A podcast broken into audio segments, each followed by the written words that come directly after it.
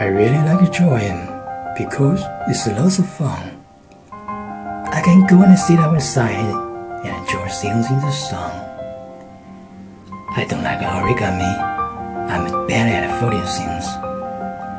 When I made a paper crane, it had such tiny wings.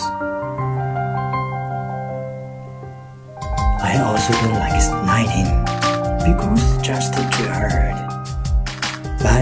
I'm good at drawing pictures,